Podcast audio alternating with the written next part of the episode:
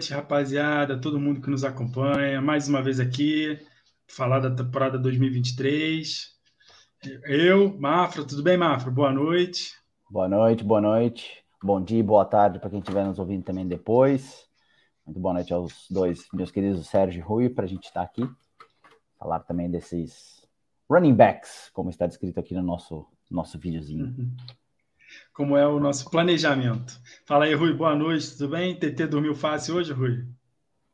Dormiu fácil não, na verdade está no processo ainda, com 38 graus de febre, a gente já deu uns remedinhos aqui e, e controlado, né? Boa noite, galera. Bom dia, boa tarde também para quem nos ouve no futuro, como é de praxe dizer. E vamos falar aqui da posição mais importante, né? Aquela discussão mais gostosa que a gente gosta de ter antes da temporada começar. embora. Boa. Então é isso, galera. Aquele recadinho de sempre, antes da gente começar. Botar a mão na massa, né? Curtir o vídeo, assinar, é, se inscrever no canal, ativar o sininho. E, para quem não sabe, a gente tem o nosso plano de assinatura. Ruzão, quer, quer, fala um pouco do plano de assinatura, que você é o chefe, você está aqui com a gente. Explica melhor, você que é o cara. É isso aí. O plano de assinatura é bem simples, né? Como em muitos outros lugares. Dá acesso a conteúdo exclusivo, dá acesso a um grupo exclusivo de discussão a gente dá aquele apoio bem especial, 24 por 7, para a galera que está junto com a gente aí nas ligas de fantasy. Então, são muitas vantagens. É mais um ano com mais conteúdo diferente também. Quem fizer a assinatura, a assinatura anual ganha o guia de draft na faixa também. E ainda joga a liga com a gente. Só sucesso. Ao menos uma liga garante o sucesso. É. Ainda tem o guia também para quem quiser comprar em separado, também essa opção, né, Rui? Guia, Isso. nosso mestre aí que fez, pode confiar que o cara sabe muito. E muito é texto é lá, muito, muito, muito conteúdo. de vez em quando, né, Rui? Mas de fantasy você Exatamente. entende. Pois é. quando nosso filho não quer dormir com a gente, não há o que o demova dessa ideia. Então, não tem jeito, só. Dá uma boa noite aí para o Thiago Salomão, o vizinho do Gamafra já está falando com a gente, cobrando a gente de ter entrado. A culpa foi minha, pessoal, de ter atrasado aí, que eu fiz besteira aqui no meu fone. Boa noite aí o Felipe também. É, é, isso aí, galera. Então vamos, vamos para o que nos interessa. Bora. Primeiro, vamos falar das notícias. Uma delas é que a gente já vai entrar no assunto. Então, Rui. o Rui mandando. Rui gosta de provocar, hein, Rui? Já lembrando que o Thiago Salomão está on the clock. Está corretíssimo. Sempre. Corretíssimo. Thiago Salomão on the que... clock. Novamente lembrando para todos no Twitter, Thiago Salomão com o último O sendo um zero. Mandei mensagem a ele dizendo que ele está on the clock. Lembrando que essa é a coisa mais importante do Fantasy. Aliás, antes de começar a temporada de 2023. Sai não, Thiago, fica aí com a gente. Quinta-feira o Mafra, fiquei sabendo que vai te falar ao vivo que você está on the clock. Quarta-feira então, estarei lá com aí. ele, sim. Ah, já quarta-feira já, então tá certo. então, as duas notícias, uma é muito relacionada ao fantasy, mas não relacionada a nenhum jogador, né, Rui? A NFL Brasil anunciou que ela... A mim? Não, primeiro vamos falar da notícia boa de hoje, que ah. a NFL Brasil anunciou que ela vai ter mais peso, vai dar mais peso para o fantasy, né? E vai quem vai tocar esse projeto aí é o Fernando Calas que já participou daqui de alguns podcasts com a gente, já teve vídeo. Esse cara é sensacional, Rui é muito boa gente, é, os nossos amigos aqui. Então, se preparem que vem muita coisa boa também no, no perfil do NFL Brasil. Acompanhem ele, sigam ele. Eu não sei qual é, qual é o arromba dele lá no, no, no Fernando Calais. É. Fernando Calais também, para quem não conhece, ele, ele também é comentarista do Sport TV, fala muito de futebol. E se não me engano, é botafoguense. Então, botafoguense. existe loucura para tudo quanto é lado. um grande botafoguense, mora em Madrid, inclusive. Eu não sei se ele voltou ao Brasil, mas acho que ele mora em Madrid. Não, acho que ainda está lá. Tem um, é, tem um currículo gigantesco. Eu acho animal, eu acho que é, pô, primeiro, o reconhecimento do trabalho dele mais do que merecido. É, é, um cara que sempre tem falado aí bastante sobre a NFL. Ele tinha um programa também. Tinha, não, ainda acho que ainda tem um programa com o Gutierrez também já fala sobre a NFL faz um tempo em espanhol. É, é um reconhecimento também, acho que para todos nós, né, do, do, do, espaço que tem crescido, tanto da NFL no Brasil quanto do Fantasy. É, logicamente, novamente, parabéns ao, ao, Fernando por tudo isso, mas parabéns também para todos nós, né, cara? Parabéns para vocês, parabéns para o pessoal também que interage aqui com a gente, esse grupo que a gente vem formando, crescendo, é, é, é cultivando. É muito legal ver esse crescimento e, pô, quem sabe no futuro aí a gente não tá também, né, trazendo o Calas para falar aqui com a gente, a gente está trazendo também outras notícias com relação a isso. É, eu fico muito feliz eu fico muito feliz de ver o, o, a comunidade crescendo e uma comunidade, como eu sempre ressalto, assim, na sua imensa maioria super positiva, super próxima. É, o pessoal conversa, discute, debate em alto nível, tem uma educação, tem uma, uma, uma, uma camaradagem muito legal, né? A não ser quando falam mal de Jordan Love, mas aí é outro caso. Ou do Romeo Dobbs, né? O, se eu falar mal do Dobbs e do Love, o que, que machuca mais? Não, falar mal do Love você machuca. Agora, falar mal do Dobbs só demonstra que você nem entende nada de. de, de? Mas né, aí é outra coisa. Aí é outra coisa. tá certo, tá certo. E a, a, outra notícia acabou de sair um pouco antes. Eu acho que o coach estava esperando a gente eh, se arrumar aqui para a live para lançar essa notícia. Que eles dão permissão para o Jonathan Taylor buscar uma troca que, que vocês acham sobre isso? Depois eu dou meu ponto de vista como torcedor do coach, sofredor. Ah, eu, eu desisto de dar essa posição. Como eu disse no nosso grupo do WhatsApp, inclusive lembrando novamente, quem não está no grupo do WhatsApp, chame-nos, falem conosco no nosso BRF, uh, ah, BRF Football, Fantasy Football, que a gente também coloca vocês lá. Mas eu quero que, se, o, se já que ele vai sair do Colts, que ele vá para o Giants, ou para o Jets, ou para o, o, o como chama? O Falcons. Pro, exato, porque eu quero que ele quebre todos os times de fantasy de todo mundo, porque eu não tenho JT em nenhum lugar, eu não tenho Barkley em nenhum lugar, então eu quero que realmente ele, ele destrua esses outros times para que eu possa me dar bem com o meu timinho quietinho no meu canto, nos fantasy que eu estou. Eu vou fazer minhas as palavras do David Richard lá da CBS. Bem-vindo de volta à segunda rodada. né? Vai ficar mais barato vai agradar a gente. Os running backs eles estão percebendo que o bicho está pegando, né? eles não têm muito leverage, muita vantagem. Então, assim, pegar o Jonathan Taylor na segunda rodada vai ser algo espetacular. Ele não tem muito o que fazer. Né? O, o Le'Veon Bell já fez aquele rollout que não deu certo. Então, enquanto eles não conseguirem uma solução de longo prazo para toda a categoria, eles não, não vão perder jogos por isso. Né? Eles não vão querer jogar fora um cheque esperando que um outro time valorize e tal. E essa questão de trocas também, que o Jim Ursay falou que eles estão esperando um, uma escolha, um conjunto de escolhas que valem uma primeira rodada para tirar o Jonathan Taylor de lá, cria um, um, um, impasse, né? De um lado você tem uma valorização, do outro lado você tem uma desvalorização e o jogador no meio que não vai para lugar nenhum. Então, assim, ele vai eventualmente cumprir o contrato dele e para efeitos de fantasy a gente vai ter ele mais barato, porque algumas pessoas vão ter um ataque de pânico e vão deixar ele passar. É, o Thiago Salomão acha que ele ou ele vai pro Delphis ou ele fica. Desculpa, no Colts. O Dantas deu boa noite aí, boa noite, Dantas. Eu, pessoalmente, continuo com o mesmo pensamento que eu acho que ele não sai do Colts, porque eu acho que o Colts deu a permissão que ele meio que já tinha, é, já tinha pedido troca. Ninguém vai dar nada por ele, assim. No máximo, poderia talvez estar numa segunda rodada, porque ano que vem, se ele for como free agent, talvez o Colts receba uma terceira rodada, dependendo do contrato que ele assine, compensatória. Então não vale nem a pena você trocar por uma terceira rodada. Então ninguém vai nem querer trocar por ele, ainda mais ele sendo em último ano de contrato e é, querendo 20 milhões, pelo que falam lá no, em Indianápolis, que é o que travou a renovação dele. Então ele está muito fora da casa. Eu acho que é, é minha preocupação só em termos, em termos de fantasy é, é essa lesão que eu acho que ele está fakeando também. Isso é um holding para mim que ele fez a cirurgia em janeiro, então eu acho que ele não está em lesão no tornozelo. Mas qualquer coisa que aconteça na temporada, ele pode falar: não, não vou mais jogar. Então é isso que começa a pesar um pouco para mim. Eu acho que ele está totalmente fora da casinha, querendo esse dinheiro, tendo essa valorização dele. Esse é o meu medo em termos de fantasy, até a gente pode discutir. Eu tenho ele em oitavo, o Mafra em décimo, o Rui que está mais em cima, em quinto com ele. Eu já estive com ele em quinto, mas depois de toda essa sequência de palhaçadas que ele tem feito, desci ele um pouco. Eu estou muito receoso se ele vai jogar ou não. É isso, é só a minha dúvida quanto ao Jonathan Taylor. E como torcedor do coach também, acho que para o coach nem vale a pena você pagar tanto assim, que é um time totalmente novo. E é assim, em termos de fantasy, o que, que vocês acham assim que vale a pena pegar na segunda rodada? Então, assim, começo de segunda rodada, meio ou final de segunda rodada?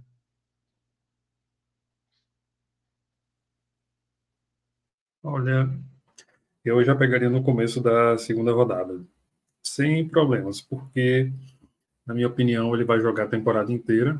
Como eu já falei, ele não tem o leverage. E jogador, para ser visto, para ser lembrado, ele tem que ser visto. Né? Uma coisa é um holdout de um Lamar Jackson ameaçando que não vai jogar e tal, fazendo aquele corpo mole, na posição mais importante do jogo. Outra coisa na posição menos importante, ou uma das menos importantes do jogo, que é o running back. Então, assim, ele precisa jogar, ele precisa estar em campo, ele precisa mostrar que ele ainda é bom, para que ele tenha uma chance de ter um novo contrato em um outro time. E, dentro desse acordo atual da NFLPA, algo nos valores que o Miles Sanders está encontrando, algo que o, o Devin Singletary e os outros encontraram, dessa classe de 18 e 19, né, que entrou outro dia, junto com, o Jonathan Taylor, inclusive. Então, assim, ele precisa mostrar muito serviço para que ele consiga esse patamar de tag que a gente tem hoje, de 10 milhões por ano, que ninguém conseguiu nessa última free agents. Então, assim, eu acho que ele vai jogar a temporada inteira, salvo se ele fingir uma lesão, se ele tiver de fato uma lesão, o time colocar ele como inativo, alguma coisa nesse sentido. Fora isso, eu não tenho grandes preocupações. Mas na parte extracampo é isso. Né? A gente não tem muito o que analisar, visto o que já aconteceu com o próprio Austin Eckler, por exemplo, tentou renegociar o contrato dele, só conseguiu alguns incentivos a mais. E a posição como um todo está tentando formas de melhorar isso, mas eu acredito que enquanto não sair um novo acordo da NFLPA, eles devem né, perder cada mais leverage, ter aquele valor abaixo da tag e ter de se contentar com isso, né? Conseguir o melhor acordo possível dentro das possibilidades. É, é eu tenho, olhando para o ranking nesse exato momento e colocando ele em décimo, eu acho que talvez seja o teto dele para mim essa temporada, assim. Eu, eu, eu, acho que dois motivos. Primeiro, que você falou, Sérgio, eu concordo que pode muito bem acontecer dele fazer um certo corpo mole, ou ele necessariamente ter um tipo de lesão, algum tipo de incômodo e, e sei lá, ser substituído em um jogo, ter, ter snap counts. Então, isso acaba influenciando para fantasy principalmente, porque você acaba não tendo a disponibilidade do jogador, né? Por mais talentoso que ele seja, ou por mais que você espere uma super produção. E uma outra coisa também, eu estava ouvindo hoje o, o, podcast do JJ Zachariason, que ele estava falando sobre jogadores para ficar longe é, e ele até menciona o Jonathan Taylor nessa discussão com o Evan Silva do Establish the Run. É, e eles falam exatamente que o principal ponto do Jonathan Taylor hoje, do valor dele e por que eles estão longe, é, fora do, do, do, Jonathan Taylor, é que historicamente running backs não produzem muito com quarterbacks rookies. É, é, eles têm um estudo, acho que até 2013, inclusive eu quero, até quero pesquisar depois um pouquinho esse número para ver se meu, meu ranking está muito alto é, ou não mas exatamente ele fala um pouco sobre essa questão. E, e, ter o Anthony Richardson lá, que já é um quarterback muito móvel, também pode ser uma, uma, uma, uma um problema para essa questão de produção do fantasy. É, eu gosto muito do Jonathan Taylor, acho que é um baita de um jogador, brinco desde, desde o ano passado, antes da temporada começar, que ele era o, um bust, mas era um bust de, de brincadeira. Esse ano eu tenho muito receio dele. Eu acho que realmente ele tem um valor aí alto eu ficaria longe dele na segunda, da segunda, nesse início de segunda rodada.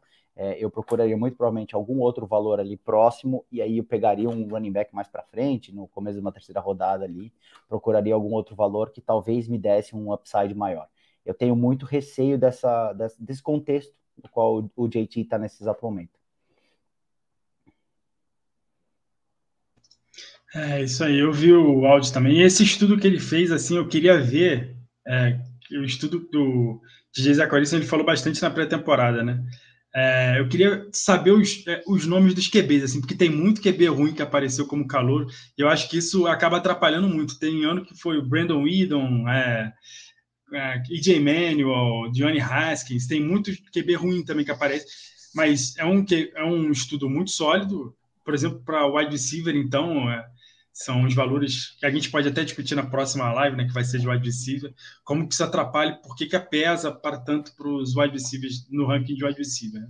Eu tinha confiança com o Jonathan Taylor esse ano, achava que o Anthony Richardson ia ser bom para ele, mas sem, sem ele treinar, ele não treinou nenhuma vez ainda com um time novo, basicamente, então eu, é, difícil esperar, ter muita confiança nele. Cada vez mais ele está caindo no meu ranking também por causa dessa palhaçada toda. Você não tocou num ponto que é um ponto que eu vou, eu vou só soltar a sementinha da Discord aqui e vou sair correndo, mas QBs ruins necessariamente influenciam também no potencial de produção de um running back, correto?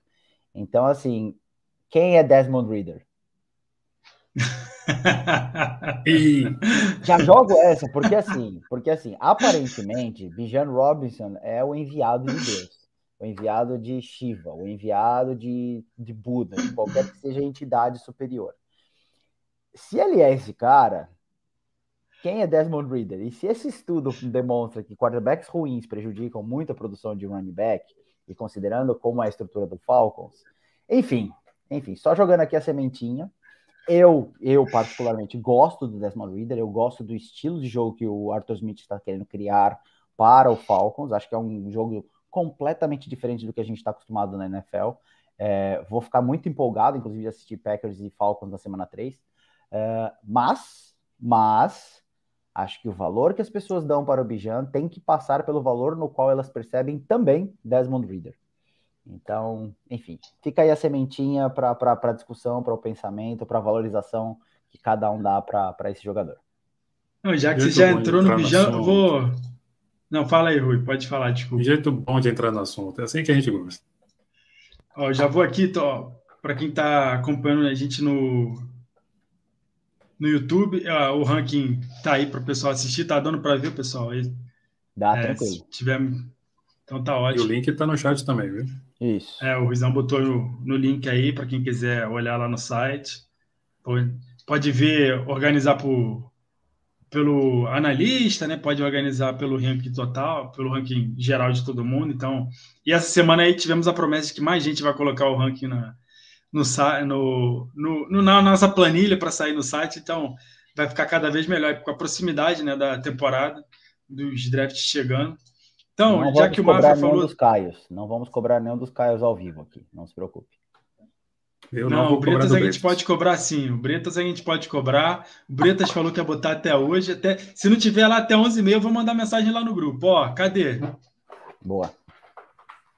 Então, gente, ó, vamos falar do ranking para já entrar no, no, Essa planilha do Rui é fantástica, né? Que ele mesmo já calcula os tiros, assim, é bem legal isso. De nada. Então, o, é, com a ajuda também da Camila, agradecer a Camila, que ela desenvolveu aí também uma.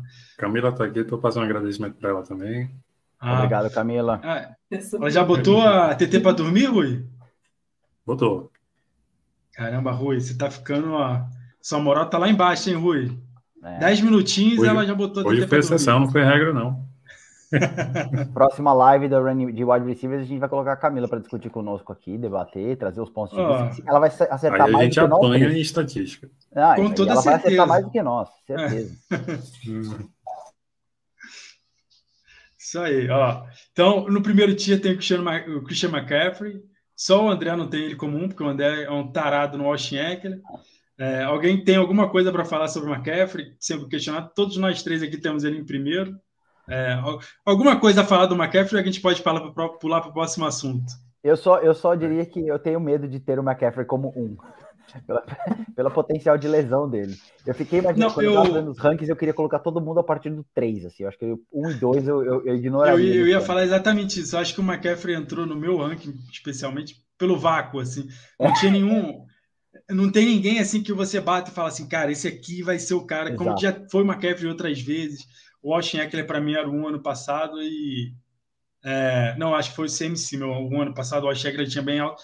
Mas a gente sempre tinha assim, um cara assim, não, esse vai ser um desse ano. Esse ano tá difícil, porque o McCaffrey joga num time que tem bastante gente, tem tudo. Sim. Mas eu acho que ele, ele é o que me passa mais confiança de todos os running backs, por isso que ele é um. Não sei se é o mesmo caso de vocês.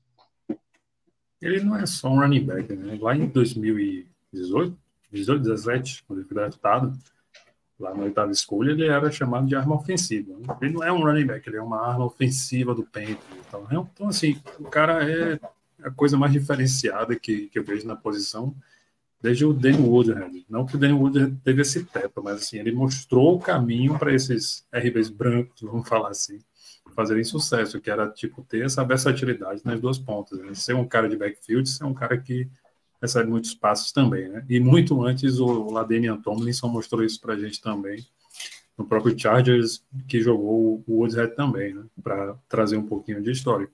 Sim. E uma coisa que eu discordo, plantando a sementinha da discórdia, é o pessoal querer que o Jonathan Taylor queira ganhar alguma coisa parecida com o Christian McCaffrey, sendo que, na minha visão, ele não mostrou esse tipo de versatilidade. Ele é versátil, ele tem alvos, ele trabalha no jogo aéreo, mas o Christian McCaffrey acho que é diferente de todo mundo, sabe? O Austin Eckler, quem está mostrando algo próximo ao McCaffrey, ali no jogo corrido, o McCaffrey também é superior ao Eckler nesse sentido e próximo de outros corredores também. Cara, é, acho que o maior testamento sobre McCaffrey ser um 1 é que o time do 49ers, por mais que tenha armas ofensivas, é construído ao redor do McCaffrey hoje.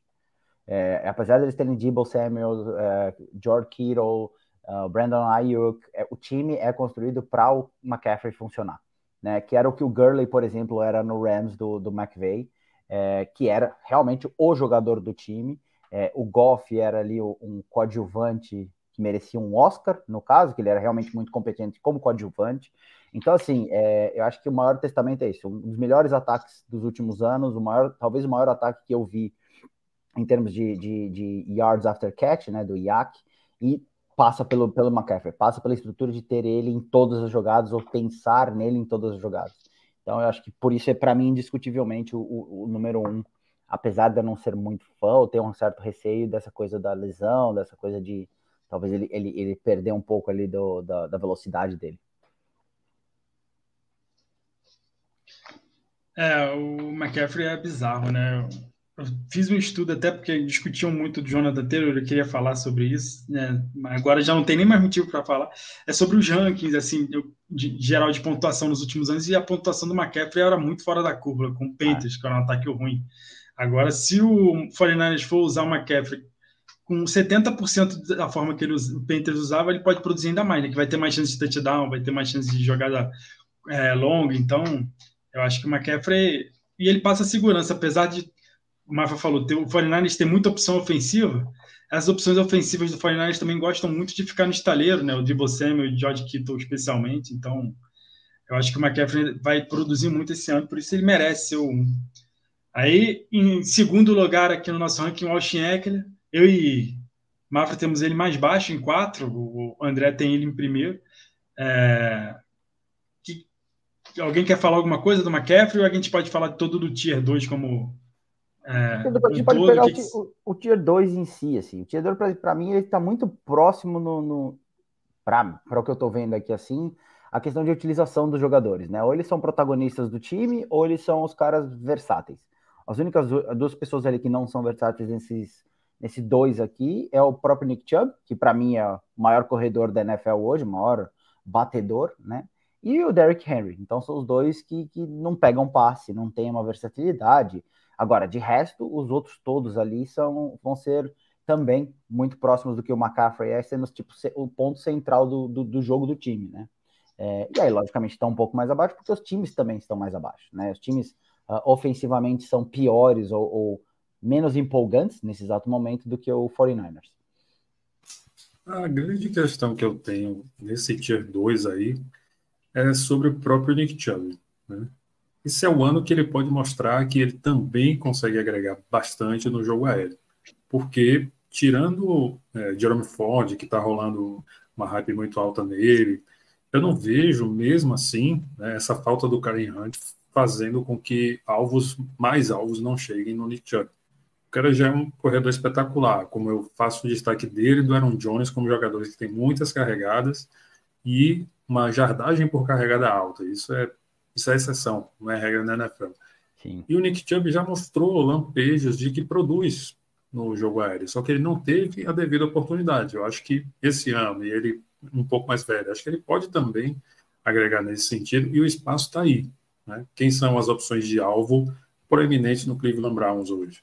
é o Amari Cooper, é o Elijah Moore, que acabou de chegar, a gente vai ver como é que vai ser a química com o Deshaun Watson, o David Njoku e o Terrão, e a galera que está lá fazendo o elenco. Então, assim, existe um espaço aí para o Chubb ocupar que pode fazer com que ele tenha essa proeminência, que ele tenha esse potencial de top 5, né? algo que ele ainda está por demonstrar. Assim, ele mostra semanas de top 5, de top 1 até, mas para a temporada ele ainda não mostrou.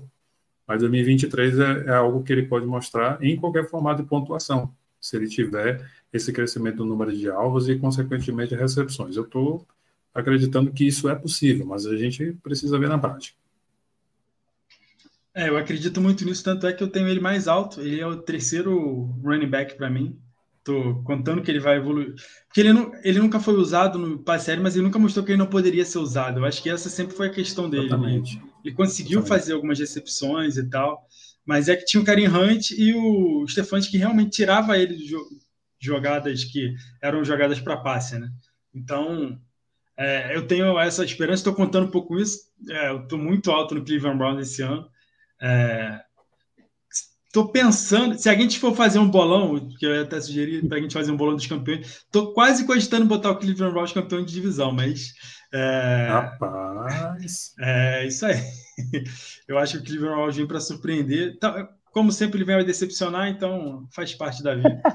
É, só desse tiro, eu queria falar só também do Bijan Robson, que para mim ele é o 2, como vocês podem ver aí. Eu estou mais alto até que o André no Bijan e o Mafra falou aí, ele, ele não confia tanto no Bijan, eu entendo esses pontos dele, que eu acho que conta a favor do Bijan. Não acho que ele seja um enviado de Deus, porque, como o Mafra gosta de falar, mas eu acho que o potencial dele é muito alto, principalmente pela divisão do, do, do Falcons, que joga contra a FC South também.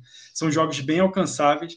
O time conseguiu produzir bastante no ano passado correndo com a bola. E com o Mariota, o time conseguiu quase chegar nos playoffs. A gente tem sempre que lembrar disso. O time conseguiu disputar a vaga nos playoffs. Então, eu acho que o Desmond Reader, eu não acho que ele é uma evolução do Mariota, também não acho que ele seja uma involução. Talvez seja uma mudança assim lateral do Mariota. Mas eu acho que com é, um segundo ano no, no ataque, né, o ataque vai evoluir, o Bijan Robson vai ajudar muito nisso.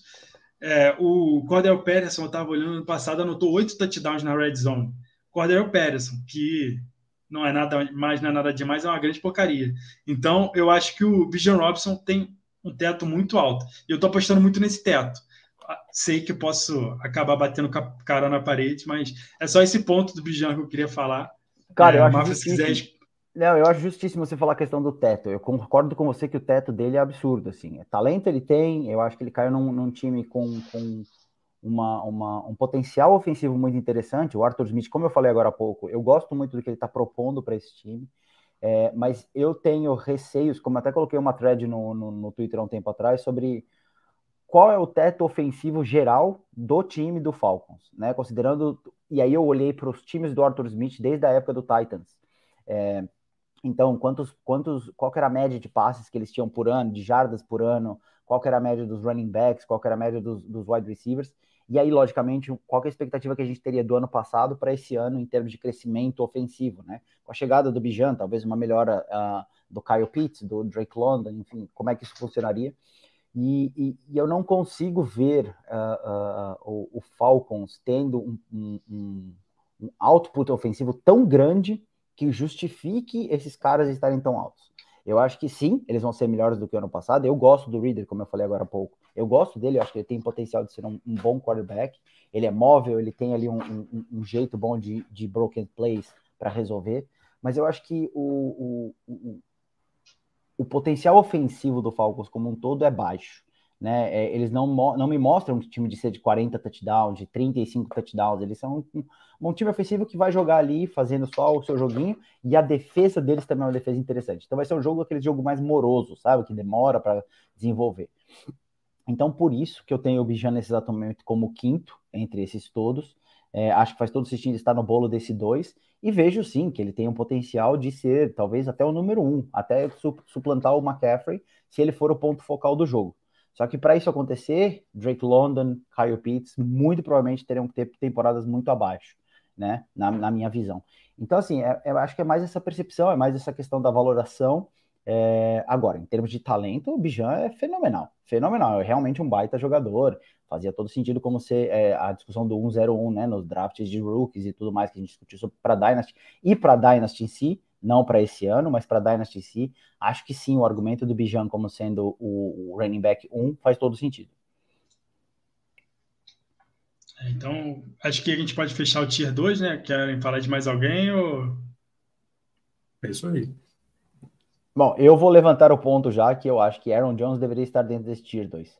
Pelo simples fato de ser ele hoje a principal arma ofensiva do Packers. Ou pelo menos a única a principal arma ofensiva reconhecida do Packers. E eu acho que esse vai ser o ano em que realmente o Matt LaFleur vai usar o, o, os running backs de uma forma correta, de uma forma mais, é, mais uh, uh, importante, exatamente para tirar a pressão para cima do Jordan Love. Então eu acho que o Aaron Jones ele pode ter aí um ano de mais de mil jardas corridas. Ele já tem cinco temporadas seguidas com mais de mil jardas totais, né? Passe e, e aéreas. O ano passado ele teve acho que 890, 895. Então, assim, mais 100, mais 200 jardas corridas não está fora da, do, do, da possibilidade para ele. Ele teve só três touchdowns no ano passado também, quatro touchdowns, aliás. Se ele tiver 7, 8 esse ano, o que também não é impossível, ele já tem um bump muito grande aí. Então, por isso eu colocaria também nesse bolo do, do, dos, dos dois ali. Já gastei minha cota tem... de mafrismo, falando dele bem junto com o Nick Chubb, então o que o Mafra falou já é suficiente. Não, eu, eu tenho ele em 9, eu sou a pessoa mais alta dele na reda é, nele na redação, tirando uma, talvez o segundo maior fã do Aaron Jones, só pede para a mãe do Aaron Jones. Né? Então eu acho que eu não posso ser acusado de nada. A culpa não é minha que ele não está lá em cima. Na verdade, temos ele mais embaixo por causa do André e por causa do, do, do João. É... Mas eu entendo também, é, é, logicamente, esses pontos de vista diferentes. Eu entendo essa, essa questão de talvez não ver o ataque do Packers como tão funcional. É... é... eu acho que o que pesa um pouco quanto o Aaron Jones para muita gente é o fato do Jordan Love ser muito desconhecido, né? Então, poder trazer um, é, o ataque não ser tão bom, você tem o AJ Dillon, que é um running back bom também do lado dele.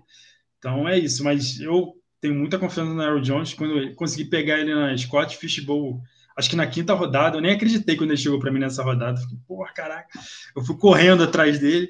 É, eu acho, eu sempre gostei dele. Eu, eu Sim, é, é, porque onde que a gente cortaria, né? Porque eu também eu acho que o Mafra tiraria o Derrick Henry do segundo tier, né? E eu tenho o Derrick Henry lá em cima. Porque, como já falei, acho que o Tennessee vai ganhar a divisão e vai ser, vai fazer uma campanha muito boa. É, só saindo do segundo tier, então, indo para o terceiro, Jonathan Taylor e Josh Jacobs. Se os dois não tivessem com essa.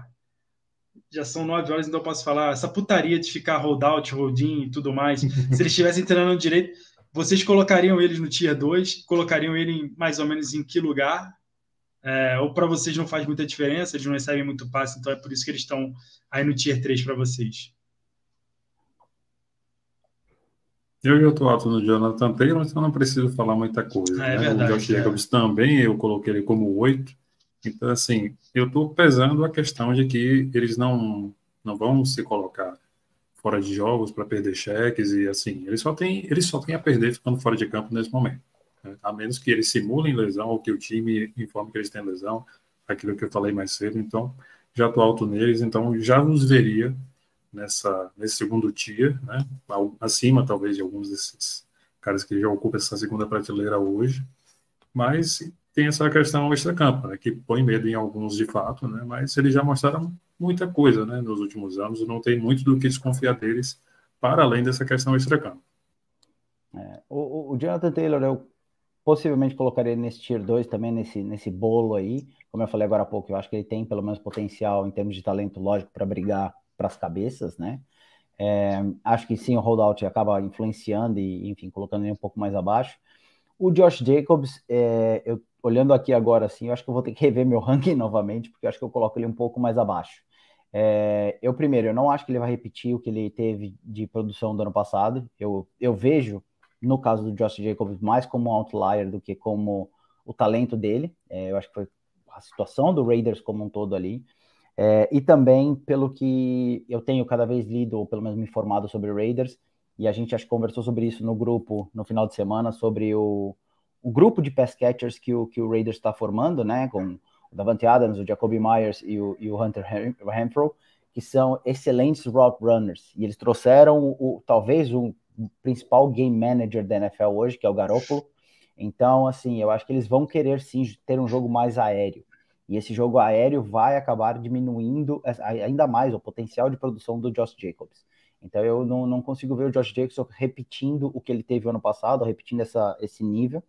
Uh, não acho, logicamente, que ele vai cair muitas posições ali, mas olhando aqui, vendo ele em nono no meu ranking, acho que talvez ele esteja ali no, no, no bolo entre o 13 terceiro, 14 quarto, é, mais ali nessa, nessa área ali. Karim Hunt é um nome muito bom para cair lá, se você olha essa perspectiva de jogo aéreo, sabe? Porque não é o Zami White que vai ocupar esse posto. É. O Josh Jacobs tem essa função, ele pode ocupar isso, mas ele não vai estar em campo o tempo todo. E se o time quiser fazer essa gerência de, de carga, né, o que eles chamam de load management, acho que o Hunt entrando lá seria assim, algo fenomenal para um QB de, de adote baixo, né, como é o, o Jimmy Garoppolo. Seria assim um, um fit muito bom. Sim. Rui, você não atrapalha o Zami White, que eu tenho ele em algumas dinastias, estou pensando em trocar ele, por favor. Não vai inventar disputa por vaga de segunda, segundo running back do time, não, pelo amor de Deus. O, é, eu concordo. O, acho que... O seu Zami White, o seu White é o meu Elijah Mitchell. gente, mas também vocês estão escolhendo qualquer coisa, né? Poxa vida. Não, mas olha, em Liga Dynasty com 30 roster spots, você tem que botar qualquer um lá, porra. É, é para torcer, para em redraft eu não tenho nenhum desses dois, não. Ainda mais Elijah Mitchell, que eu já falei, já discuti muito ano passado sobre esse sujeito aí. É, eu concordo bastante com o que o Mafra falou do Josh Jacobs também. Acho que ano passado foi um ano meio que mágico, assim, não se repetiria, não se repetirá, então acho que me, eu tenho até em alto, tenho 11 até. A gente faz o ranking, né? Depois que a gente vai discutir, que a gente surpreende com o nosso próprio ranking. Hoje, mais para frente, a gente vai falar do o, o Alexander Matson, que depois é que eu vi, caramba, eu tenho ele tão alto assim, deixa eu averiguar aqui o que está se passando. Então, vamos entrar no. Deixa eu só passar aqui na, no chat que o pessoal está falando. É o, o Luiz Henrique falando que ranking prova que a diretoria está alcoolizada numa segunda-feira. Acho que ele não está gostando de alguns dos nossos, das nossas posições, mas faz parte. Mas o Fala aí o que, que você está discordando. Quer, o que ele quer é o Najee Harris como primeiro ali. Ou seja, o alcoolizado é ele. faz parte, faz parte. O Najee Harris a gente vai falar um pouco aí, a gente é, vai chegar no tier dele agora que a gente discute.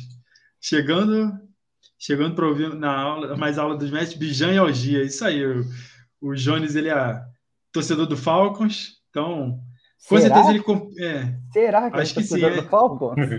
É, quem sabe, né? Ele é muito. Se alguém fala do Algia, falar do Bijan, é, a pessoa gosta de fãs, mas se a pessoa chegou aqui e fala do Algia, só pode ser torcedor do Falcons, né? não tem como fugir ou, dessa. Né? Ou consciente, porque a única pessoa que é realmente anti-Algier é o Rui. O, o André, ele, ele é apaixonado Sim. pelo Bijan, mas ele não descarta o Algeir. Agora, quem tem um ódio quase que mortal pelo Algeir é o Rui. Porque o Rui, ele, ele lembra do, do Xavier Hawkins lá, do, e, e, aí ele fica achando que o Algeir é a mesma coisa. Não é. O Algeir é uma outra coisa. O Algeir teve é quase. É o Felipe Lindsay 2.0. Não, Algeir é bom. Algeir é bom e ele vai acabar também influenciando no, no Bijan enviado de Deus. É, eu peguei o Aldir na Scott também para fundo de draft, mas não tem tanta confiança nele, não, que ele vai atrapalhar. É, aí o Dantas questionou né, o que a gente estava falando, de quem em sã consciência vai dar uma primeira rodada pelo Jonathan Taylor. Eu também acho que ninguém vai dar, mas também acho que esse preço que falaram na internet, é, no Twitter principalmente, né, no X, é muito aquela coisa assim, não, eles querem primeira rodada para ver se alguém cai nessa pilha, né? Eu acho que ninguém vai pagar uma primeira rodada nele também, não. Então, gente, eu vou começar com a pergunta do Dantas, uhum. que está falando exatamente do nosso quarto tier, se vocês quiserem falar sobre os dois. A posição do ranking do Gibbs surpreende, já que o Ramondre, que, é, que está atrás, é também bem acionado com passes e teve 88 targets na temporada passada. Deixa eu só ver. O Mafra tem o, ele atrás, o Rui também. Então, vocês querem justificar por que, que o, o Jamir está acima do Ramondre? Bom, eu vou, vou deixar o Rui então falar do Gibbs e eu falo depois do Ramondre e a gente, e a gente completa um outro. O Gibbs está entrando num ataque muito bom, né? Além de ser um running back calor, escolhido na 12 já. Então, assim, já falei disso antes lá no grupo, mas capital de draft é uma coisa que importa muito para running back. Né? Historicamente, nos últimos anos, a gente viu muita gente pontuando bastante, saindo nessa primeira metade de, de primeira rodada de draft. Para falar de alguns, né? É, Todd Gurley, é, CMC, Ezekiel Elliott, Leonard Fournette, todo mundo aí teve no mínimo uns dois, três anos de produção muito grande na NFL e, consequentemente, no Fantasy. Então, assim, o Bijan e o Gibbs né, foram dois exemplos que repetiram aquele ano de 2017, né, que, que foi uma classe lotada de running backs que eu faço questão de falar quase o tempo todo. Então, assim, será que eles estão puxando aí uma, uma geração inteira de, de, running backs interessantes? Não sei, mas enfim. É pique 12 geral, o ataque do Ben Johnson, lá no Detroit, um ataque muito interessante, que fez o Jared Goff brilhar no passado com não muitas, não muitos TDs, mas pouquíssimas interceptações, sete, se eu não me engano. Então, assim, o ataque fluiu bastante e ele está entrando num, num, ataque que não tem, assim, muitos, muitos nomes, muitas estrelas. Inclusive, saiu o TJ Hawkins, então, assim, tem, tem algo à vontade. Ele vai carregar a bola junto com o David Montgomery, que me preocupa um pouco, mas não a ponto de, de dizer que o Jamie Gibbs não tem teto por causa do Montgomery. Claro, né, o Montgomery já foi um league winner lá no, no Chicago Bears alguns anos atrás, mas ele chega depois do time, né, chega depois do, do Jamie Gibbs, que, quer dizer, ele veio na, na free agency e o Gibbs veio depois. Mas eu acho que essa dupla vai ser muito interessante e muito complementar, né? O Montgomery nunca foi esse cara de pegar muito passe e tal, ele contribui minimamente, mas o Jamie Gibbs ele vem para ser efetivamente esse cara que vai sair do backfield e receber muito passe. E esse potencial de top 15 é porque a gente fez o ranking pensando em PPR, né? Então, assim, é, ele deve ter muitas recepções, não sei se tantos alvos quanto o Ramondre Stevenson, mas pode ser que ele tenha, sim, esse potencial e, e consiga transformar isso em muitos pontos em, em. É, eu, eu, eu, complemento isso, assim, eu concordo, acho que com tudo com, com, que, que, o, que o Rui disse. É, e no meu caso, eu, a análise que eu estou fazendo é muito também com relação a. Eles trouxeram o Montgomery para jogar. O Montgomery não veio para ser aquele cara que, ah, se der algum problema, né? Já tiveram a experiência de Andrew Swift, que não deu muito certo, é, né? Se esperava muito que ele poderia ser o diferencial do time, ele ia ser mais um pass catcher ali, que, enfim, não deu certo. Então eles trouxeram um cara que é confiável, um cara que já tem história na NFL, que tem ali produção, veio do Bears e tudo mais. O contrato dele também não é um contrato que pode ser jogado fora, ou seja, o Montgomery simplesmente acaba. É, então eu tenho eles relativamente próximos no meu, no meu ranking. E meu ranking também está muito baseado na questão da minha projeção, das projeções de pontos que eu tenho para os jogadores. E para mim, o Jamir Gibbs e o, e o, David Montgomery eles vão ter pontuações próximas. Primeiro, porque o David Montgomery deve pegar grande parte das goal lines, então ele tem um potencial de touchdowns maior do que o, o, o, o Jamir Gibbs ao passo que o Jamir Gibbs, como o Rui ah, explicou muito bem, em PPR, ele vai ter muito mais recepções, né? Então, assim, é aquele, é o famoso Thunder and Lightning, né? É a versão Chubb Hunt do, do, do Lions, em outro tipo de esquema, outro tipo de estrutura, então, para mim, é mais ou menos isso. Então, por isso que talvez eu tenha um pouco ele mais baixo, porque em termos de produção, eu acho que o, o Montgomery acaba comendo ali um pouquinho. E é exatamente a mesma, o mesmo pensamento que eu tenho para o Stevenson, é, a gente falou um pouquinho disso na semana passada, porque foi quando o Zeke fechou o contrato com o Patriots. Eu não acho que o Zeke chegue para dominar esse backfield, ou para ser realmente um, um, um, cara que vai acabar com o valor do, do, do Ramondre. Mas primeiro, o Ramondre no ano passado já foi muito ruim na goal line. Ele não é o cara de, de, de finalizar o jogo. O Zeke é esse cara, né? O Zeke sempre foi, por mais que ele seja inefetivo e foi péssimo ano passado no Cowboys, ele era o cara que nas três jardas, nas cinco jardas, ele estava ali sempre com o time. Ele tem também a parte de pass protection, que é muito, muito boa, e o Belichick ama isso, ama esse tipo de, de, de, de running back. Então, por isso, ele pode acabar comendo ali alguns targets naquelas jogadas que a, a linha ofensiva não segura. E o Mac Jones precisa só soltar a bola. E ele solta a bola ali para um, um Zeke, o Zeke corre ali mais 3, 4 jardas. Então, eu acho que o Stevenson perde um pouco, não perde talvez tanto quanto algumas pessoas possam estar considerando, mas também não acho que é irrelevante esse, esse contrato.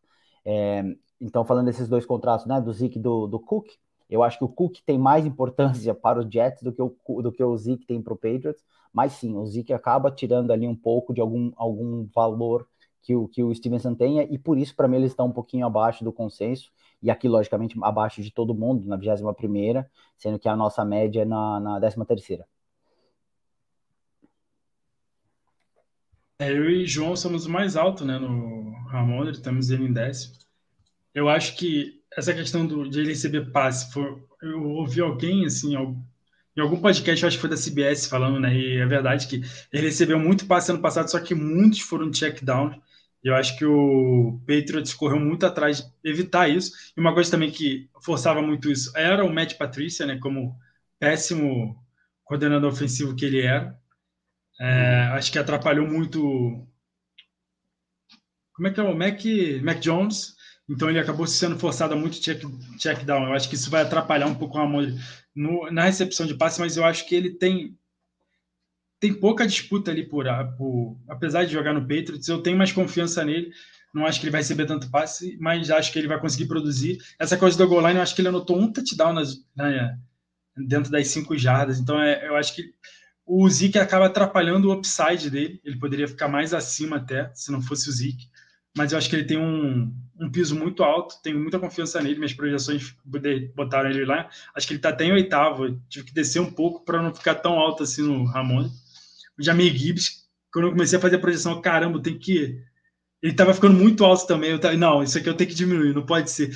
Porque quando vem Rook, né, a gente vem calor, é, a gente vai pegando algumas médias, né? Porque eu vou fazendo por média, eu vou meio que assim, não, esse jogador faz isso, esse jogador. Eu botava assim, não, tá dando muito alto, eu vou baixar um pouco a média dele para porque ele tá ficando surreal. E é um running back que eu gosto muito. Eles ficam no mesmo tier para mim e eu acho que não tem muita discussão sobre isso. É, o Najee Harris, Mafra, você falou, não está muito confiante nele.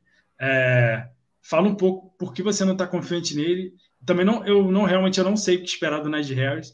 O Jalen Warren conseguiu é, assim, produzir, atrapalhar bem ele ano passado. Ele teve uma corrida de 60 jardas ontem, mas precisa, precisa.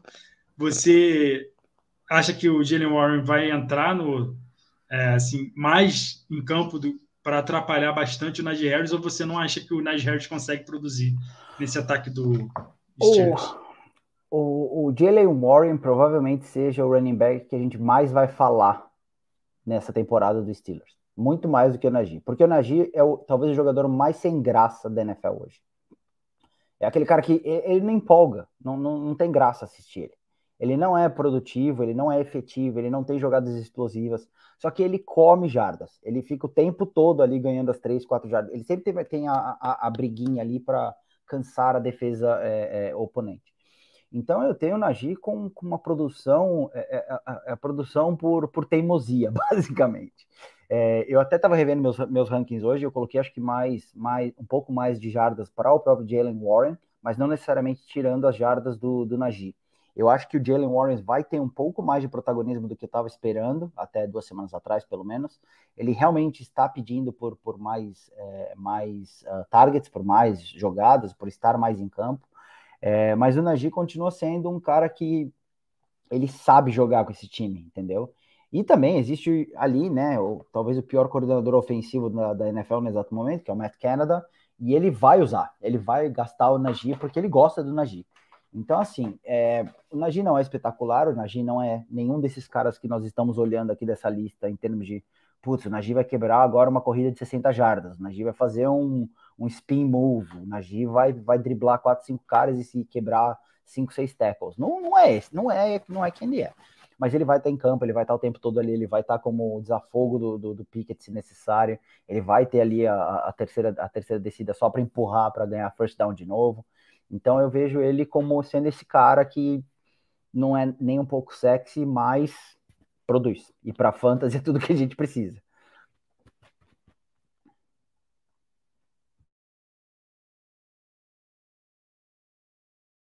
Tirar do mundo aí, Serginho. Sim, sim, sim. Eu estava tentando aqui, mas quando eu consegui. Mafra, só continuando com você, que você eu acho que tem a maior, talvez a maior discrepância desse tier, que é o John Mixon, você tem lá, seria no tier 2 na posição 7. Uhum. O Rui, ao contrário, tem na 26. Eu quero. Por que um tão alto, por que um tão baixo? Até agora que eu vi o do Rui, você. Fale um pouco sobre o Joe Mixon também, que eu acho que é bem interessante. Eu realmente não. Eu tenho ele quase na posição dele, né? Que é, ele está em 14 aqui no nosso ranking, eu tenho ele em 15. É... Que, por que é tão alto para você, A questão para mim é: se, se não ele, quem? É, é, é, Charlie Brown Jr. nesse caso. Senão é ele quem vai fazer você feliz. Porque não tem, não, não, não tem opção. Capitão América. É, é ele vai ficar lá, ele, ele, ele tá lá. É o outro quem? Chris Evans. Exato. É, não tem, cara. Não tem. Não, e ele já mostrou ano atrás de ano, atrás de ano. eu, eu tava querendo colocar ele mais para baixo por conta das questões legais que ele teve recentemente, né? Havia uma possibilidade talvez dele ser suspenso. É, assim, não tem, não tem outra pessoa. Ele tá num ataque que é um ataque poderosíssimo, apesar do Moelle ainda questionável até certo ponto. Mas, cara, um cara que joga com Joe Burrow ali assim, né, vai ter sempre alguma, alguma proeminência. Talvez um pouquinho mais abaixo, talvez não necessariamente 7 ali, mas quando eu fiz as projeções, foi esse o número que saiu dos, né, das projeções, foi o número que saiu. Não, não, não fiz nenhuma mágica nesse sentido aí. É muito mais uma, uma questão de o que, que eu acho que ele vai produzir esse ano do que necessariamente a, a qualidade dele comparado com alguns outros jogadores aí. Já eu fiquei admirado do John Mixon não ter sido cortado nessa off-season, porque a eficiência dele no jogo terrestre foi tão baixa, Sim. tão baixa, que me fez pensar, será que para eles não seria mais interessante cortar o John Mixon e trabalhar com os calouros, já que o, o jogo do Zach Taylor é mais voltado ao jogo de passe e os talentos principais são do jogo aéreo, né? o Joe Burrow, o Jamar Chase, o, o T. Higgins, eles puxaram até o Worth Smith agora, vamos ver se ele vai jogar alguma coisa, se ele vai estar saudável, se ele vai contribuir como recebedor que ele é, como eterno, eterna promessa na posição de Tyrande que ele é. Uhum. Né? Apesar de não ser esse super bloqueador, mas o time foi atrás dele para para ocupar essa função depois da saída do Hayden Hurst também. Mas enfim, eu fiquei assustado com a eficiência baixa do John Mixon nos últimos anos e, e isso acometeu outros jogadores dessa mesma classe de 2017, a exemplo do, do Dalvin Cook, que apesar disso, né, conseguiu um emprego aí no New York Jets, vai jogar por lá também, mas não está sozinho, vai ter o Brice Hall, etc. Não, a gente pode falar disso mais tarde. Mas o, o Joe Mixon, eu não sei se ele vai ter um ano cheio de touchdowns esse ano, se essa eficiência vai fazer com que ele tenha muitos snaps, se ele vai jogar sozinho mesmo, se, se o Travion Williams e o Chase Brown não, não vão ocupar um pouco mais de, de espaço nesses snaps, porque tudo bem, saiu o Samaj Perrine, né, os outros podem acender, podem mostrar alguma coisa também. Claro, olhando para os nomes, não tem como não pensar que o Joe Mixon vai estar ali 60, 70, 80% dos snaps, né? mas quando desses snaps ele vai ter acionamento de fato, né? Quantos, quantas carregadas e quantos alvos, principalmente, olhando para a perspectiva de Rafa PPR, PPR, e quanto disso ele vai conseguir transformar em touchdowns, que é a maior pontuação no Fantasy também, né? Então, assim, olhando para o protagonismo do elenco como um todo e para a eficiência dele, é que eu tenho ele tão mais baixo nos meus rankings esse ano. É, eu tô vendo aqui meus números assim, ele tá com 900 jardas basicamente para esse ano, 7 touchdowns, de, isso corrido, e, e, o aéreo que talvez acho que seja o grande diferencial, ele tá com 369 jardas uh, aéreas e 4 TDs. Talvez ele tenha menos TDs do, do, do, do, que, eu, do, que, do que eu tô colocando aqui assim, é, e talvez os rushing yards dele sejam um pouco menores, mas eu mais ou menos próximo disso. O ano passado o, o time do Bengals como um todo teve 1.520 é, é, rushing yards, né, com todos, com todos ali misturados. A saída do, do Perrine também é, é, é, é, notável no sentido de que Travion Williams, Chris Evans, eu não sei se eles conseguem substituir aquilo ali à altura. Então é isso, cara. É basicamente Joe Mixon, futebol clube na, na parte corrida, né? É, o que é péssimo se ele se machucar, porque aí vai para quem? Quem que é o próximo? Quem que, quem que vai, vai fazer o step up ali? Mas é isso, eu estou basicamente apostando também não numa temporada espetacular do Joe Mixon, mas uma questão de volume, e volume para fantasy acaba gerando pontos.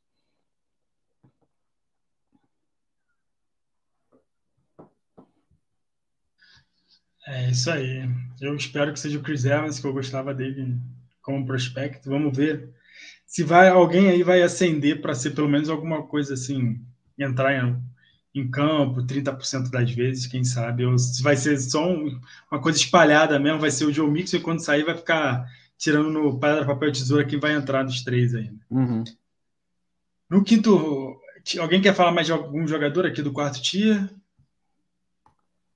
Tem ó, o, o Aaron Jones no décimo, né? O décimo primeiro, Najee Harris, décimo segundo, Jam, Jamir Gibbs, décimo terceiro, Ramon Stevenson, 14 John Mixon, 15 é o Travis Etienne e 16 é o Bruce Hall. Eu acho que o, o Travis Etienne, né, eu tô mais abaixo do, do Etienne. É, eu estou um pouco reticente, só para falar um pouco sobre ele, porque eu, eu gosto muito do Tank, Big, Tank Bigsby, acho que ele vai atrapalhar bastante o Travis Etienne. É, o Travis Etienne já não foi muito eficiente na goal line, né? então ele pode perder esse papel também. É, e eu acho que eles vão passar mais a bola do que passavam ano passado. Eu acho que o Travis Etienne corre um risco de cair um pouco mais, então é só isso, é um pouco reticente. Eu também tenho ele nem tão abaixo, ele está em 15 aqui, eu tenho ele em 18 agora. Então é só isso, até porque o Rui botou aqui na pauta para me explicar sobre o Travis Etienne, para defender minha posição. É só isso. Cara, vou, te dizer, vou te dizer que eu, eu deveria estar mais baixo nele. Eu não gosto do Etienne. Não, eu não gosto. É, eu não gosto da posição na qual o é Etienne está exatamente. Aliás. É, então, eu, eu, curiosamente eu estou aí. Mas se você olhar meu Tank Bigsby, eu estou muito mais alto do que todo mundo. Porque eu gosto muito do Tank Bigsby. E eu acho que ele realmente vai jogar nesse time é, vai jogar quase como o, um A, um B, sabe? Assim, não é nem o reserva do, do Etienne. Uhum. Então, para o ADP que hoje o Etienne tem, eu não, não compraria de jeito algum, assim. É, inclusive, acho que eu tenho quase todas as ligas que tem, tem rookies, assim, eu tô pegando o Tank Bigsby e o TJ Spears em todo lugar que eu posso. São os dois caras que eu tô confiando muito para esse ano. TJ Spears era meu mafrismo pré-draft. Inclusive, quem quiser depois assistir ou ouvir os nossos, a nossa live de, de running backs rookies, eu falo muito dele, eu gosto muito do estilo de jogo dele. É, um dos motivos pelos quais o meu Derrick Henry está em 13 terceiro, é, eu não confio que o Derrick Henry vai ser gasto como tem sido gasto nos últimos 5, 6 anos. O TJ Spears é o melhor running back parceiro que ele vai ter na carreira, é, então ele vai ser usado também. É, então é isso, cara. Basicamente, assim, eu, eu, o Etienne, para mim, ele está muito alto é, hoje no, no, no, ADP eu ficaria longe dele e eu tentaria pegar o Tank Bigsby com certeza, porque ele está muito baixo ainda. Aqui a gente está na running back da zone, né? Alguém é. vai dar certo, alguém vai dar errado. Então, assim, a gente vai ter as nossas divergências e alguém vai acertar, alguém vai errar. É nessa hora aqui que a gente procura errar menos, né? Para chegar em algum lugar e que vai ter um wide receiver mais interessante, principalmente em ligas de um QB, ou vai ter um QB interessante em ligas superflex. Então, assim, aqui a gente tem que pisar em ovos para escolher o cara certo, né? Não uhum. escolher uhum. um, um, cara sem, sem upside para ser nosso running back 1, escolher um cara interessante para ser nosso running back 1, se a gente já fez um início bem bacana de zero running back, coisa do tipo, um, um hero tight end, um hero quarterback, coisa do tipo. Então, assim, nessa zona aqui, a gente precisa avaliar muito bem na hora do draft quem a gente tem como piso alto, teto alto, para escolher melhor do que algum running back que não tenha o, o teto tão interessante. Sim, inclusive você falou uma coisa muito importante, Rui, uh, ah, para quem estiver ouvindo e para quem for ouvir também depois, que é a questão de estratégia, né? É, olhando para esses nossos rankings aqui assim, uh, o Tier 1 e o Tier 2 é ali onde você vai escolher o seu hero running back, se você vai querer nessa estratégia. É, se você quer, logicamente, um bully RB, que é você ter dois, três running backs muito fortes, então você vai pegar também dois caras desse tier 1, tier 2, tier 3, o que vai talvez te deixar sem wide receiver elite, enfim. É, mas é isso, a partir desse, desse 4, assim, do 4, 5 até o 6 aqui, pelo que eu tô vendo, até o 7 se bobear, até esse tier 7 aqui assim, é isso, são todas apostas, a grande parte do, de dardos que você vai jogar, alguns você vai acertar, alguns você vai errar. É, tem nomes muito interessantes, tem nomes cheios de, de, de, de, question marks, e certeza nós vamos ter opiniões muito diferentes entre um e outro aqui, assim. Uh, tô olhando aqui só assim por cima, por exemplo, Damian Pierce aqui, eu tô em 15 ele tem, tô em 15 para mim, e ele tá como vigésimo no nosso ranking. Então tem gente que colocou ele como vigésimo primeiro, como vigésimo terceiro. E eu entendo perfeitamente. Eu tô mais alto nele porque eu realmente acho que ele tem ali como ser o protagonista desse time do Texans em reconstrução. Mas é tudo isso, tudo dardos e tudo pensamentos e estratégias que a gente vai tendo ali, que a gente não sabe necessariamente o que vai acontecer, né? É isso aí. É, eu botei o Damian Pierce em 23, eu não tenho tanta confiança assim no ataque dos Texans esse ano. É, e eu acho que o Singletary vai ser mais chato do que muita gente está esperando que ele seja. Então, é por isso que eu não tenho o Pierce tão alto. Ele não recebeu tanto passe ano passado, então é só por isso, assim, mas é, é o que vocês falaram, assim. É, só para falar já o, último tier, né, o quinto tier, aliás, que fecha os 20 primeiros, Kenneth Walker, Ken Makers e o Damian Pierce nessa, nessa ordem. Nenhum desses pontos aqui, ninguém você pode falar, não, esse aqui eu tenho certeza que vai ser um, vai carregar o piano, vai correr muito com a bola. ou vai jogar num time muito bom. Eles estão aqui por um motivo, e o motivo são vários, né? É, o Jimmy Pierce, eu falei, o K-Makers, eu acho que ninguém sabe o que vai ser feito do Rams, né? Se eles vão jogar essa temporada a sério, se eles vão tancar. Eu não acho que eles vão tancar, por isso que eu tenho. Eu sou um dos que tem mais alto o K-Makers aqui e gosto dele, mas a gente não tem certeza. Eu queria só perguntar para vocês, Kenneth Walker, eu tô com ele bem mais embaixo que todo mundo. O Zach Charbonnet para vocês não assusta, nem a lesão do Kenneth Walker, que ele ainda não treinou. É, ele está em 17 para vocês dois.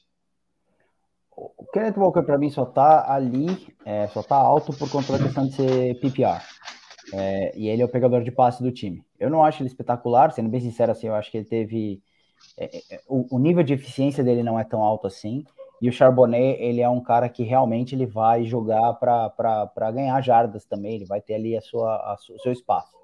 É, mas por ser o Kenneth Walker um pegador de passe também, o volume de aéreo pode ser bem interessante. A gente está discutindo, inclusive hoje, sobre a questão do Geno Smith, é, se ele vai ter 4 mil jardas esse ano, como teve o ano passado, se ele consegue sustentar uh, o JSN, o Lockett é, é, e o Metcalf, e logicamente agora também o Kenneth Walker.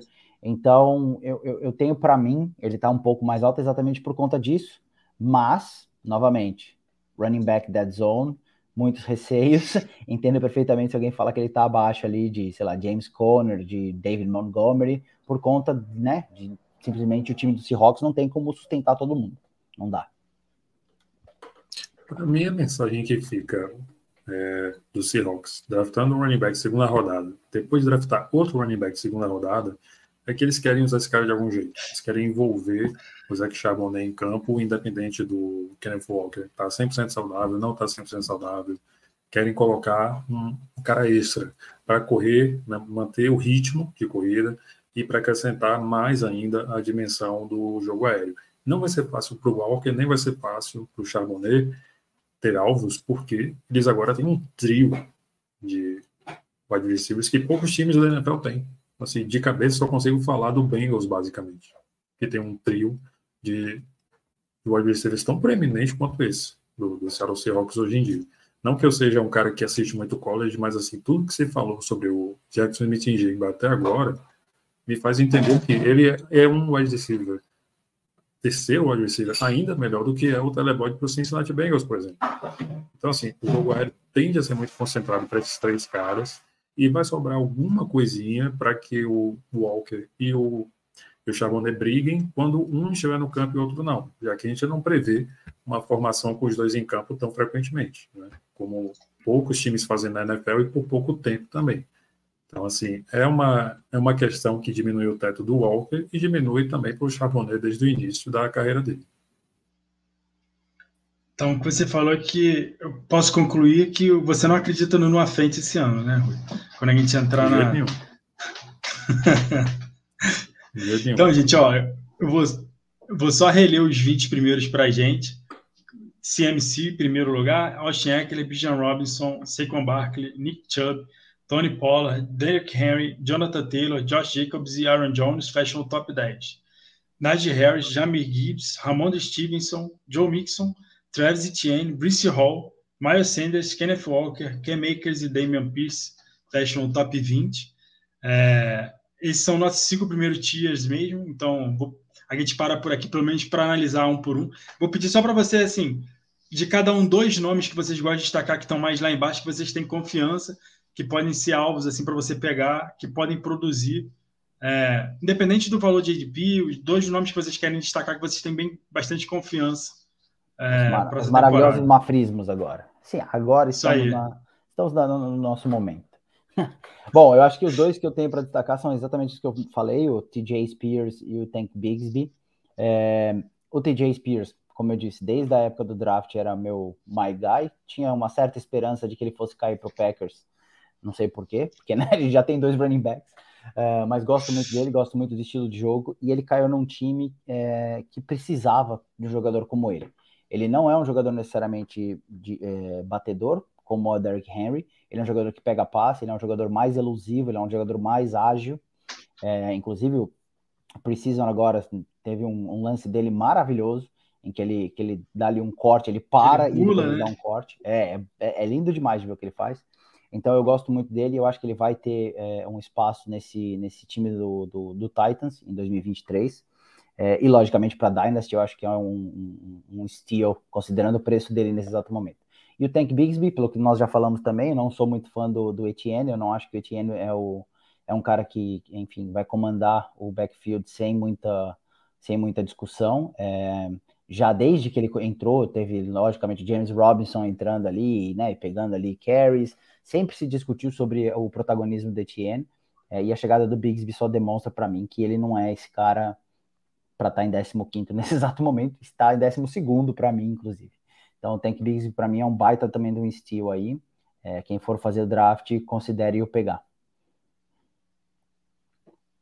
Eu falei muito do Samaj Pirani nessa off-season, o preço dele subiu consideravelmente. Ainda assim, eu acho que para a galera do Zero Running Back é um nome interessante para você começar a empilhar jogadores da posição, se você esqueceu completamente, porque já nessa off-season, inclusive, ele já mostrou um pass protection interessante para o Russell Wilson. Quem recupera aí os jogos de precisão vai ver que ele acrescentou isso, né? Eu estava pensando que era o Javonte Williams, mas eu vi que era o camisa 25. Quem é o 25? Ah, o Samaj Perine.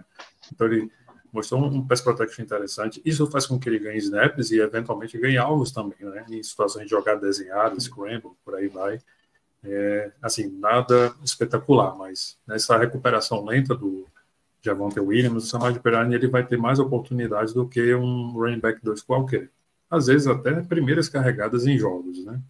É, o, o Deuce Vaughn, né, o, o filho do, do scout lá do Cowboys, é um nome interessante, bem lá para baixo para a gente uhum. pegar, porque hoje em dia no Cowboys é Tony Pollard e mais ninguém. Então, assim, alguém tem que chegar para tomar alguns snaps, para eventualmente marcar touchdowns num, num, ataque, numa equipe que costuma vencer muitos jogos e vencer muitos jogos significa mais oportunidades de anotar touchdowns e mais oportunidade de garbage time também.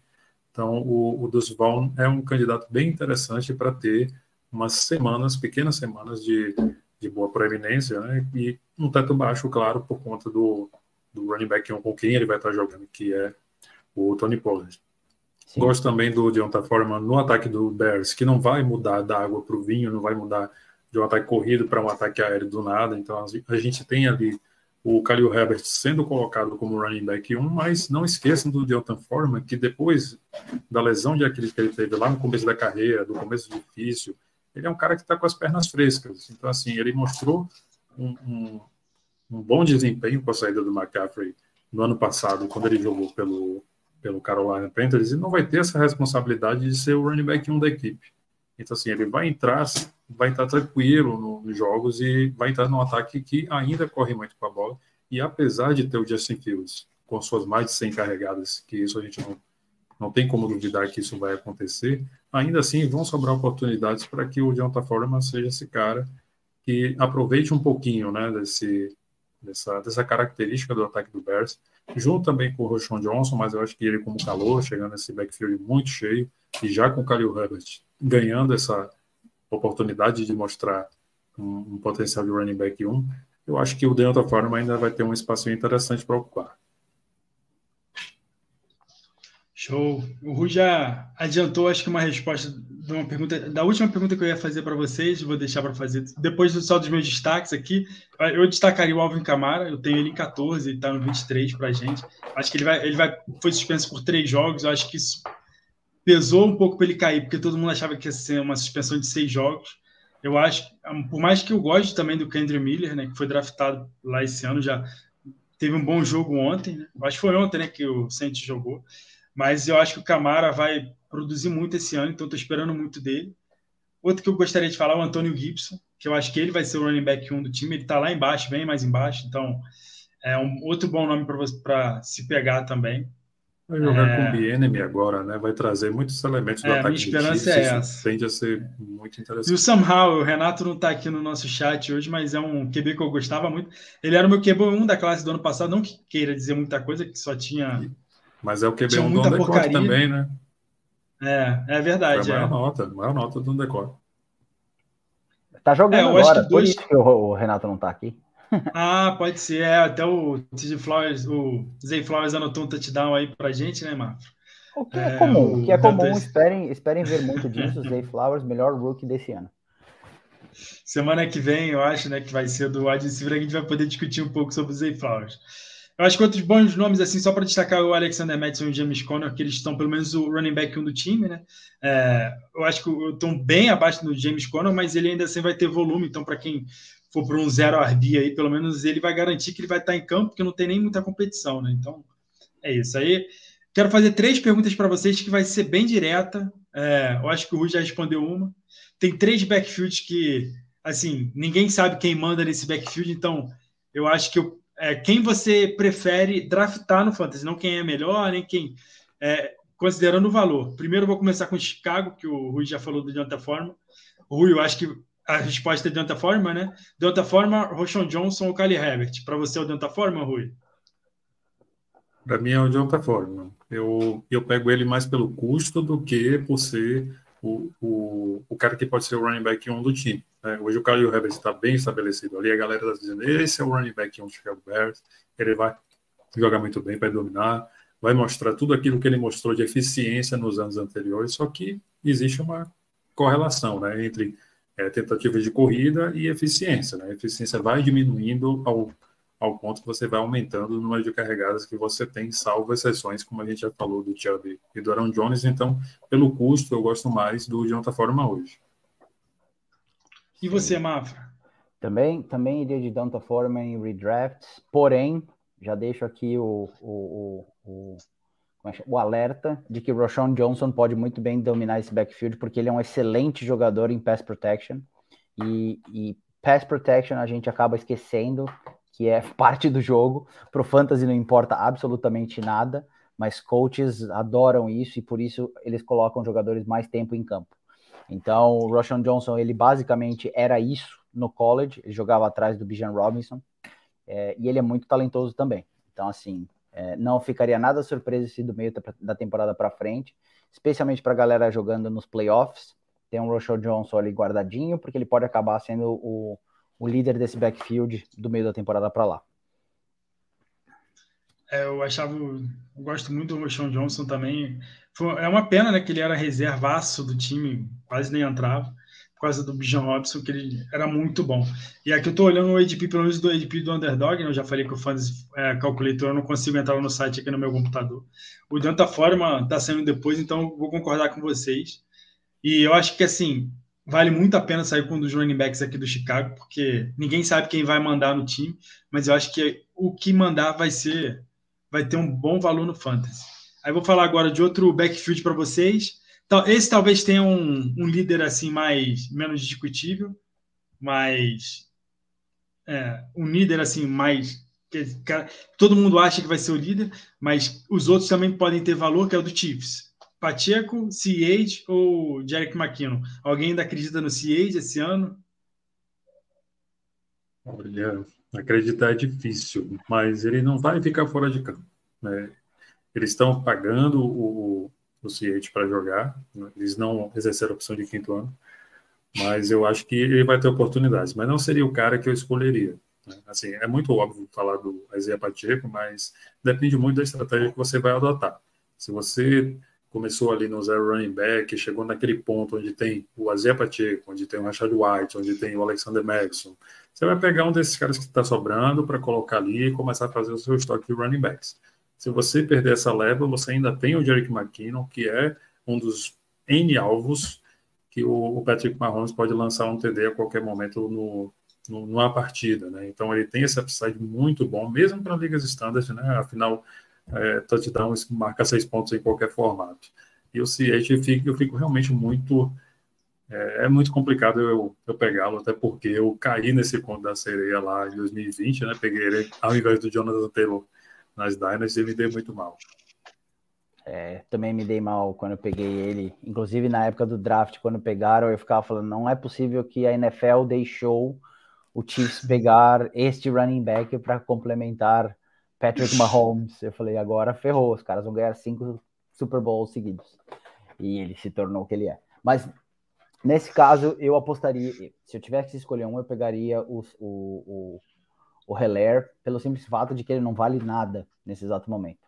é, entre pegar o Pacheco dentre esse grupo de jogadores que tem ali ao redor dele, eu ou passaria, pegaria algum outro jogador, alguma outra posição, ou pegaria outro running back nesse espaço. Mattison, Antônio Gibson, é, mas eu não pegaria o Pacheco. Prefiro pegar o Clyde Edwards-Helaire mais para baixo, porque ele não está valendo absolutamente nada.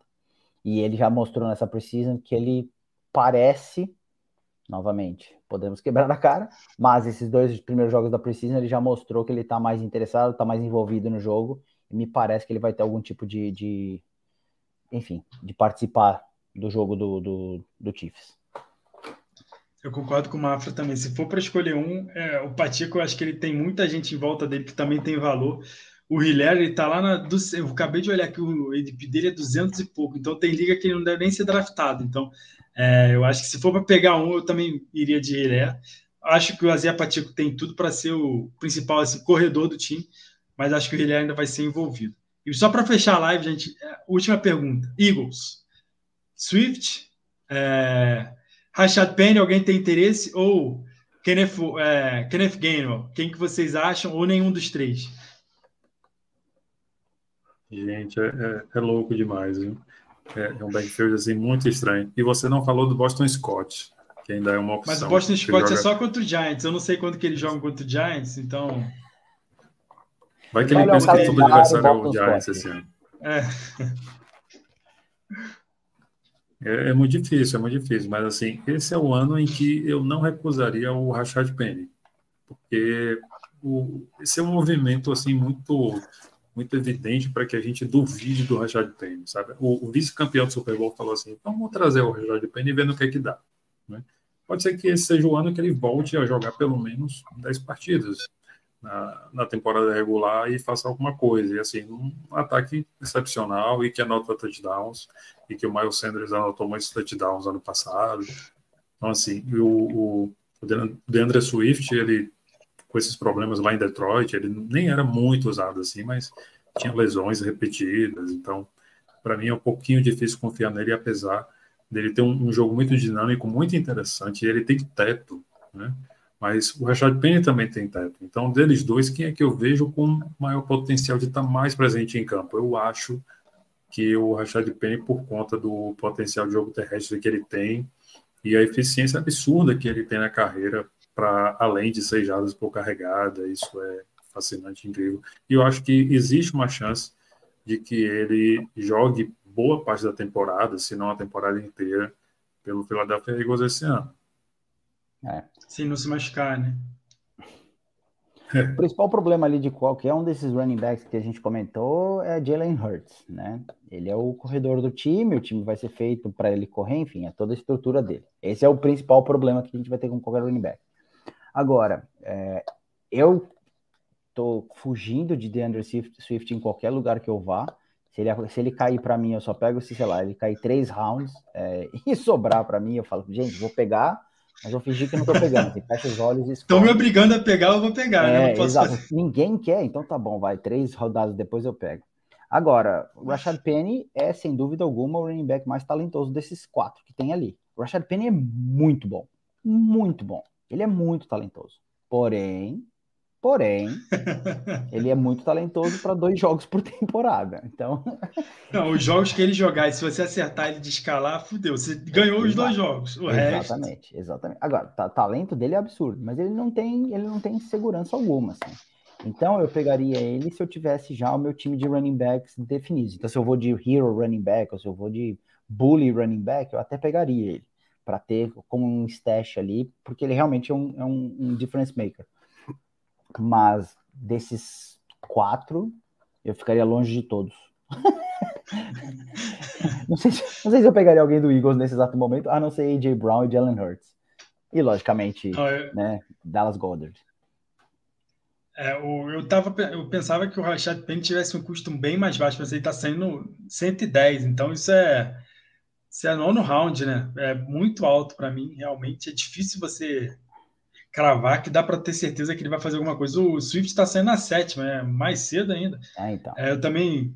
Eu, se tivesse que escolher entre algum dos quatro, eu escolheria o Rashad Penny, mas eu prefiro realmente, desses todos, não pegar nenhum. Uhum. Esperar porque o Penny está saindo na frente do Pirine, que vocês falam, tem Bigsby também, o do Jamal Williams, aí eu acho que eu prefiro, de, falando só do running back, do Jalen Warren, então eu prefiro todos esses ao Rashad Penny também. É. Mas então, eu vou te é... uma coisa também, para um ano que o ADP está refletindo muito a questão do zero running back, que assim, o, a nata da é, nata que, do wide é. receiver está saindo muito cedo, muito cedo no draft. Você tem que basicamente correr para você garantir bons wide receivers, principalmente em formatos que tenham três wide receivers, que tenham muito flex, para você e PPR, né? Half PPR, PPR, para você garantir bons wide receivers que vão ter alvos, que vão ter recepções, que vão lhe oferecer um piso mínimo para você trabalhar essa posição de flex. E o que vai ter nessa região aí vai ser um monte de bagre na posição de wide receiver, nessa nona, décima, décima primeira rodada, que vai lhe favorecer todas as outras posições menos wide receiver tá uma coisa feia, tá uma coisa ridícula mesmo, tá assim, pegada Russell Gage, né?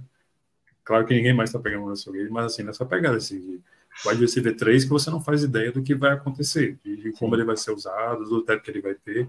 Então, assim, você vai começar a encontrar alguns wide, alguns running back 1, 2, tight 1, QB1, para você é, completar o resto ali do seu elenco titular, começar a formar seu banco, então, o, o, custo do Rashad Penny e de outros running backs nessa faixa não me assusta muito por conta da realidade do ADP desse ano. É, esse ano eu acho que é o que mais está assim, difundido nesse né, Zero RB, né? É, acho que nunca teve um ano que fosse tão assim, todo mundo falando que vai fazer o Zero RB. Então, galera, só liberar o Mafra, que ele pediu para a gente fazer em uma hora, eu já estendi por mais 20 minutos. Pedir tá desculpa para o Mafra. Ah, tá tudo certo. E tá lá, tá, tá com a Helena. Acabou de dormir, né, Mafra? Então você tá, tá cansado que lá. Tá que horas são agora, Mafra, aí? 10 para as duas. Eita, é, então já, já dormiu faz tempo. Você também devia dormir, que daqui a pouco ela tá acordando, né, Mafra? Exatamente, você... exatamente. então, só passar no chat dar boa noite pro meu pai, que ele apareceu aí no finalzinho. Fala, Sérgio. Vai que não tá indo a mensagem. É, falando que, tá, que é bom ver eu e o Rui de volta, valeu. Então é isso, galera. Boa noite, valeu, Mafra. Boa noite para você. Desculpa aí o estender da hora. Que é isso, foi tranquilo, foi muito boa a conversa. É, depois agora a gente, a gente, tem as conversas para wide receivers e tight ends, né? Então, queria agradecer novamente todo mundo que participou e todo mundo que mandou mensagem. Vocês dois, logicamente, pelas discussões aqui, pelos pontos de vistas. É, acho que fomos menos polêmicos hoje do que na semana passada, o que é natural também. É, acho que a posição de quarterback acaba sendo sempre mais polêmica. QB é muito e... passional. Bastante, bastante. Tem toda a parte é. também, né, do, do, do, mafrismo com os nomes, enfim, a gente não larga o osso com alguns. Queria agradecer também todo mundo que vai ouvir depois, então, muito obrigado aí a todo mundo que está participando, que tem participado também do, da construção dessa, dessa, dessa parte do Fantasy. E novamente lembrar e agradecer aí, né, a, a, chegada agora do Calas para o Fantasy. Acho que é importante a gente lembrar disso também. E, pô, vamos continuar crescendo, vamos continuar fazendo o que a gente gosta. E muitíssimo obrigado a todo mundo que está fazendo parte disso. Valeu, Mafra. Boa noite, Ruizão. Valeu, Serginho. Valeu, Mafra. Conversa incrível mais uma vez com vocês. Agradecer mais uma vez a NFL Brasil por essa iniciativa, mandar um abraço especial para o Fernando Calais, que é nosso amigo, inclusive, vai comandar esse projeto aí maravilhoso, que vai elevar mais ainda essa nossa comunidade específica de Fantasy Football, uma coisa incrível. É, é um dia muito feliz para mim, particularmente, né, por, por agitar essa comunidade já há alguns anos e ver isso se tornar um ponto de destaque lá no canal, nos canais oficiais da NFL Brasil. Isso é uma coisa incrível, né? Expressar para todo mundo essa alegria. Agradecer a vocês aqui por fazer essa conversa comigo, agradecer a audiência e agradecer especialmente a operadora de internet do Serginho, que hoje deu tudo certo. Né? Um abraço, gente. A gente ainda não falou do Lance, deixa eu me despedir antes da gente citá-lo de novo e a minha internet tipo espaço. Boa noite, galera. Sempre um prazer falar aqui com meus amigos. É, semana que vem, talvez seja o wide receiver, nessa semana tem o Mafra está viajando, o Ruizão também está ocupado, o Fluminense tem talvez o último jogo da Libertadores, então tem que aproveitar. Então, semana que vem a gente está de volta, galera. Valeu, obrigado pela audiência. Deixe suas perguntas já no canal do BRFF, que a gente responde aqui na próxima live, é sempre bom. Quanto mais pergunta para a gente, melhor. Valeu, boa noite.